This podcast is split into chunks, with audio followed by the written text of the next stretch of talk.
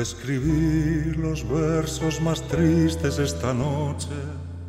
Escribir, por ejemplo, la noche está estrellada y tiritan azules los astros a lo lejos, el viento de la noche. La música de Imanol que nos acerca a los poemas de Pablo Neruda, uno de los protagonistas de la historia que les vamos a contar. Yo la quise y a veces ella también me quiso. 1939 finalizaba la guerra civil con mucho dolor, con el exilio y la vuelta de la esquina como única solución para poder conservar la vida. Se pusieron en marcha entonces misiones diplomáticas de otros países para poder llevar la esperanza a las personas que huían de su tierra.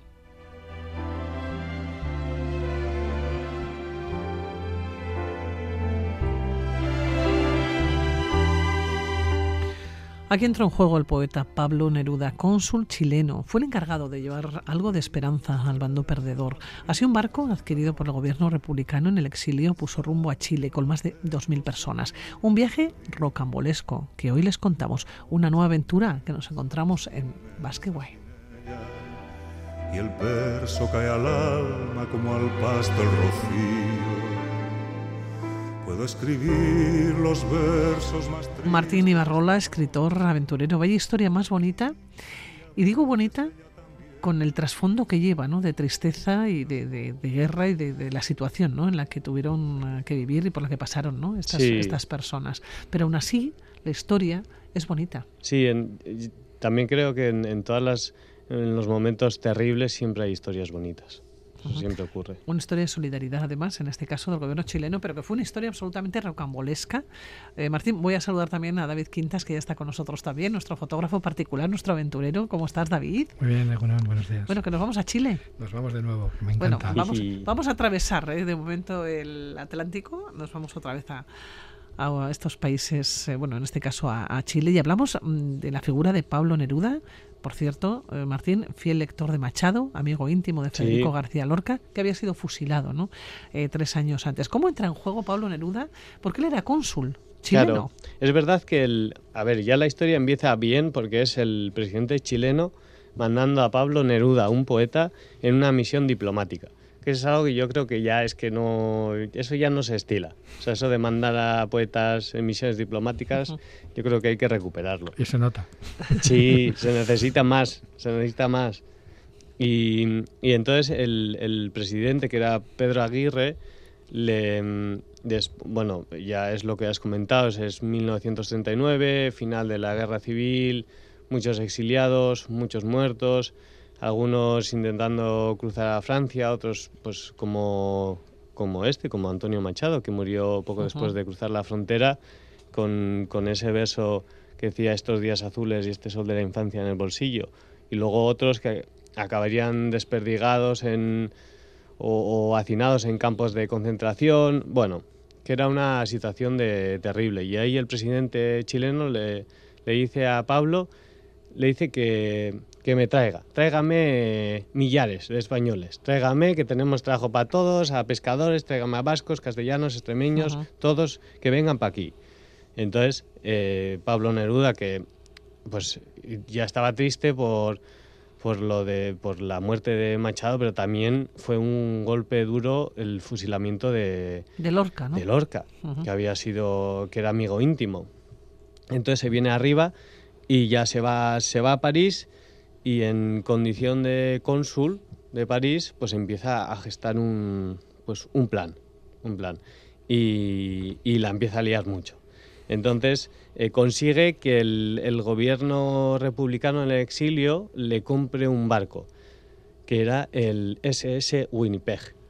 Y además hay, en las memorias de Neruda hay un momento eh, precioso que es cuando, cuando la primera vez que ve el barco, el, el poeta lo que dice es que lucía la dignidad que dan los siete mares a lo largo del tiempo, que es una manera muy bonita de decir que era una lata de atún gigante, destartalada, vieja, eh, vieja oxidada y que además solamente tenía una capacidad para máximo 80 personas. Y fueron unos 2.000. Y fueron 2.000. Decía al comienzo un viaje de estos rocambolesco, ¿no? Una aventura, pero es una aventura de vida. Era esa aventura o esa Claro, claro, y además... No había vuelta, es que no había vuelta atrás, no hay otra opción. Claro, pero y yo creo que una de las partes más tensas de todo esto es que mientras él está gestando esto, es, no es consciente de que hay una corriente conservadora en Chile que se está oponiendo a ese viaje, porque eso ha llegado a la prensa. Entonces, se sabe que van a venir eh, unos inmigrantes republicanos de, la guerra civil española, tal, y eh, la derecha chilena, la, la, más conservadora, empieza a hacer una campaña mediática que dice que, como no, es que, la, como decía Mark Twain, la historia no se repite, pero rima, eh, pues empieza a decir que en ese barco van a venir peligrosos anarquistas, asesinos de monjas, profanadores de tumbas, bueno, el, lo de siempre. Em, y, hay un momento en el que la presión le puede al presidente chileno y el gobierno le manda a Neruda, cuando ya están todos embarcados, le manda un telegrama que dice, que lo tengo aquí, dice, información, informaciones de prensa sostienen usted efectúa inmigración masiva a españoles. Ruego de desmentir noticia o cancelar viaje a emigrados todo su gozo en principio en un pozo, ¿no? Después de tanto tiempo, ¿no? Trabajando. Claro, ¿cómo decía a esas dos mil personas que no salían? Claro. Terrible, eso era y además, con los dramas que se eh, estaban individuales que, que, él era consciente que estaba, porque él estaba también en el como comité de selección. O sea, que básicamente él, lo reconocía, decía eh, pasar a todo el mundo. Pero claro, era consciente de cada uno de los dramas que había en ese barco. Entonces era un momento de, absoluta tensión. Claro, era un momento absolutamente de tensión. Exiliados en principio, ¿no? Republicanos, eh, que eh, estamos hablando del año 39. Europa eh, no estaba para tirar cohetes. No, no, no, Y ahí se estaba haciendo un caldo de cultivo. Tremendo. Estamos hablando de Francia también, ¿no? Estamos hablando de Alemania, con todo lo que tuvieron que vivir, ¿no? Los, los franceses y los europeos con lo que vivieron después. Y en, en, nada llegaba la Segunda Guerra Mundial. Y eso ya se estaba empezando a valpar, ya había mucha resistencia, había... Era una situación realmente complicadísima. Y él es bonito porque él, lo recuerda en, en, sus memorias, dice, era difícil hablar a, a, larga distancia en 1939, pero mi indignación y mi angustia se oyeron a través de océanos y cordilleras y el ministro solidarizó conmigo, es que se venía muy arriba, ¿eh? Después de una incruenta crisis de gabinete, el Winnipeg, cargado con 2.000 republicanos que cantaban y lloraban, levó anclas y enderezó rumbo hacia Valparaíso. Oye, entre estas eh, personas, entre estos 2.000 pasajeros, nos cuentas que abundaban los apellidos vascos, ¿no? Sí, sí, sí, había muchísimos vascos. Y entre todos ellos, además hay uno que resaltó, porque siempre ah, pues, hubo muchas historias, pero hubo uno que mm, en cuanto ya partió el, barco, la, parte como de euforia y de ay, qué bien, desapareció porque eran eh, mm, sardinas en lata. Y era una situación absolutamente asfixiante, 2.000 personas en un barco para 80, os podéis imaginar. Y hubo uno que era un músico de Hernani, que se llamaba Ramón Muguruza Zubillaga, que lo que dijo fue, pues mira, me voy a, reunir con 30 hombres y les voy a poner a cantar y todos los días, como él era director de coro, eh, cantó canciones para todo el barco para suavizar el, ambiente y que al menos el viaje no fuera tan horroroso. Y, lo más bonito para mí es que ese coro que se creó ahí se mantuvo en Chile y hoy en día nuevas generaciones todavía lo mantienen. todavía siguen cantando. Sí, continúa entonces. Sí, sí, sí, sí. El fruto de ese viaje, sí. Oye, ¿cuánto tiempo duró el viaje? Pues 30 días, un mes. Un mes, sí, sí. Como sardinas en lata, nos decías. Nos quejamos de los vuelos largos. Buah, total. total, ¿eh? estoy incómodo en el asiento del avión. Sí. Pásate 30 días en un barco de 80. Quiero mantita. Tremendo, claro, un viaje en el que se pasaron en parte, ¿no? Tiempo cantando, pero nacieron dos bebés también, ¿no? Sí, sí, sí. Vamos, es que y, y nacieron, ¿eh? sí, se hicieron parejas, se rompieron otras, pues, pues sí, la vida en un barco. La vida en un barco, en un barco de esperanza, ¿eh? sin lugar a ninguna duda. Oye, vaya historia a más bonita con el trasfondo que tiene tan triste, tan duro, ¿no? Tan doloroso, ¿eh? La esperanza detrás, ¿eh? Pero es la esperanza al final, el poder salir, el poder, bueno, pues vas encaminado hacia otra, hacia otra vida, ¿no? Y, y luego la figura de Pablo Neruda con todo lo que eso conlleva. Adornando todo esto, sí, sí, Sí. dándole ese matiz, sí. Oye, ¿qué encontraste en Chile, eh, David? Pues Chile... Son lugares que a ti te gustan mucho. A mí me gusta mucho Chile. Chile y me gusta mucho sobre todo las zonas, pues eso, de los Andes, ¿no? La transición hacia Argentina. Ahí encontré uno de los sitios, yo creo, más especiales de todo este proyecto, que era la zona del volcán Lingancabur, que es la frontera entre, entre Chile, Argentina y Bolivia. Y a mí no me había pasado hasta entonces que en estos terrenos, cuando pasas una frontera, no estás acostumbrado, pues eso, en un río, muestras los papeles en un lado, cruzas el río, ¿no? Y puedes que la frontera de un país y otro esté separado por unos metros. Pero allí yo creo que hice 15 kilómetros de, de- de no estás en ningún En tierra sitio. de nadie. Eso Sí. me pareció increíble cuando pasábamos el paso aquel andino y enfrente el volcán Lincacabur, que era una zona que allí me comentaban que le llamaban el Goyerri andino, porque había habido una gente del Goyerri con una mina allí en los años 30, 40 y fue una zona súper espectacular, pero sobre todo por eso, porque aparte de los días de la Pampa, que puedes estar todo el día conduciendo y no ver a nadie, esa sensación de... daba un poco de yuyu, ¿sabes? Que sabes que se te rompe el coche a donde llamas, ¿no? Es No, como no, un te poco- quedas tirado. Claro, no estás en ningún país. Te quedas literalmente y además es que igual no pasa nadie. Hasta Es- adentro no se sabe Sí, de sí, cuántas horas. Aquel sitio, la zona del volcán Lincacabur, con una pequeña pista que iba hacia Bolivia, imagínate dónde podía estar el sitio para enseñar el pasaporte en Bolivia, o sea, ni se veía.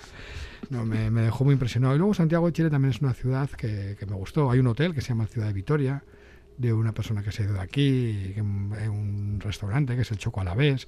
Realmente en este proyecto la huella vasca alavesa no ha sido tanta, igual como pues eso, la de Vizcaya o de Guipúzcoa. Entonces, bueno, pues en Santiago encontrarme esos dos sitios eh, regentados y gestionados por gente de Te aquí. pararías y entrarías. Allí dormí, por supuesto, allí comí las veces que pude. Luego y también dijiste, hice- y dijiste dónde eras, tú te presentaste. Sí, claro, sí, le hacía mucha ilusión además, pues está, está el que lo lleva está con su hermana allí, vamos, que es un es que, que, vamos, que tienen, tienen mucho cariño cuando vamos a alguien desde por aquí. Y, y la verdad es que todo Chile. Yo había estado antes trabajando ya con, con Músicos Sin Fronteras, con un ángel de aquí en el 98, en un proyecto con los mapuches, o sea que ya era, ya era un sitio Chile al que me apetecía mucho ir, porque además en el 98 yo todavía no viajaba tanto y ya sabes, los primeros viajes yo creo que solo había estado en Brasil antes que eso y, y me impresionó mucho aquel, aquel, aquel proyecto. Y Chile la verdad es que tiene un punto de esos, que tiene una parte como europea, pero luego tiene la parte buena también sudamericana. A mí me gusta mucho Chile. Oye, vestigios que te has encontrado, de momento el Choco ves y el Ciudad de Vitoria, el, Sí, el hotel, bueno, luego pero el- lo largo de Chile, porque Chile es muy grande, es, es muy extenso, sobre todo a lo largo, ¿no? Sí, es, al final es una línea, no sé cuántos miles de kilómetros, muy estrechita, pero como la montaña está tan pegada, pues es como una frontera muy natural tener los Andes ahí, ¿no? Pero bueno, hay pueblos como Aquelarre, o sea, hay, hay yo qué sé, hay, Hay un marcas. pueblo que se llama Aquelarre. Sí, Ya. así es, sí, sí, en Chile sí. Marca, hay una marca de bebidas muy famosa que es Undurraga. Hay Aristía, es como el campo frío de allí, ¿sabes? Una marca también de embutidos y comida. No, tiene su... O sea, vamos, también hay mucho... Yo quiero hay ir a Aquelarre. huella. Yo también, mira. Sí. Pues es un sitio bien... Bueno, está ahí en medio, yo lo recuerdo como en la novena región, o sea, hacia el sur de Santiago. Pero sí, un pueblito allí. Mira, también en el programa anterior se hablaba de Pachi, de Clarete, Fernández Retana. Allí también iba con unos amigos suyos que, que tenían unas bodegas corta, que hacían vino allí. Y fueron los que me llevaron a Aquelarre a conocer aquella zona. ¿Cómo te movías por Chile? ¿En coche? Yo, este proyecto casi todo es coche de alquiler. Alquilar coche, que traía sus... Ahí además tuve bastantes... Con GPS, claro. No, no había. No. Yo iba con mi mapa, entonces en 2006 así, ni GPS ni nada. Y allí me costó bastante conseguir una compañía que me alquilara un coche que me permitiera pasar la frontera. Porque en mi viaje de Chile a Argentina, eh, el coche no salió de Chile y Argentina porque no podía, por papeles, pero bueno, poder sacar un coche de un país a otro cuando alquilas por ahí. Luego ya las incursiones que hice en Paraguay o un poquito en Bolivia, tuve que dejar el coche a este lado de la frontera y ya meterme por otros medios. Pero sí, allí me acuerdo que alquilé una pick-up y no sé si le hice 12.000 kilómetros así. Además era nueva, la devolví ya para el cambio de aceite. Igual va Pues bien. estará llorando todavía. Sí, sí, sí, la verdad es que le Después de metí, los 12.000 kilómetros que le metiste. le metí buena tralla. Ya digo, como en el 98 también había estado haciendo un viaje a la Patagonia después de estar en aquel proyecto con la ONG, pues sí que era un sitio que tenía ganas de volver y que me encanta. Y tengo muchas ganas de volver también ahora. Bueno, eso ya será otro viaje, Sí. pero cuando no tenemos así como mucho tiempo, o incluso igual pues dinero, porque evidentemente también hace falta, ¿no? Eh, para viajar, eh, ¿qué podemos hacer por aquí? Pues aquí hemos pensado, aunque sea un poco así, eh, proponer Euskadi como destino musical, ¿no? Ya que hemos exportado un coro que sigue siendo allí pues algo presente, decimos, bueno, pues vamos a proponer Euskadi como destino, pues eso, de festivales de música, ¿no, Martín? Sí. de pues eso, la esquena rock, el BBK Live, este año nos viene Metallica, pues creemos que estamos proponiendo que, que la música, bueno, y tengo yo otra teoría que es que aquí vive el rock, ¿no? Que cuando dices, joder, vive en Euskadi, ¿quién vive? La gente de Extremoduro, ¿no? Robbie ha vivido aquí, luego Loquillo, o sea, hay un montón de Fito, tú lo piensas bien, y de las estrellas del rock de... Fito que en junio está en el BEC. Y ya verás con todos los amigos que va, pero que es que viven todos cerca. Yo no El sé 11 por de qué. junio. Yo no sé por qué quieren vivir todos en Euskadi, pero es así, vamos. que es- es A el- tope desde los primeros días que, es salió país- la venta de sí, entradas. está ¿sí? a tope. Ajá. Pues es que es el país donde vive el rock. Ahí estamos. Era un país muy, muy rockero. Sí. Que nos vamos a despedir. Cuídate mucho. Vale, agur. Hasta la próxima, Martín. Cuídate también mucho. Gracias. David, venga, agur. agur.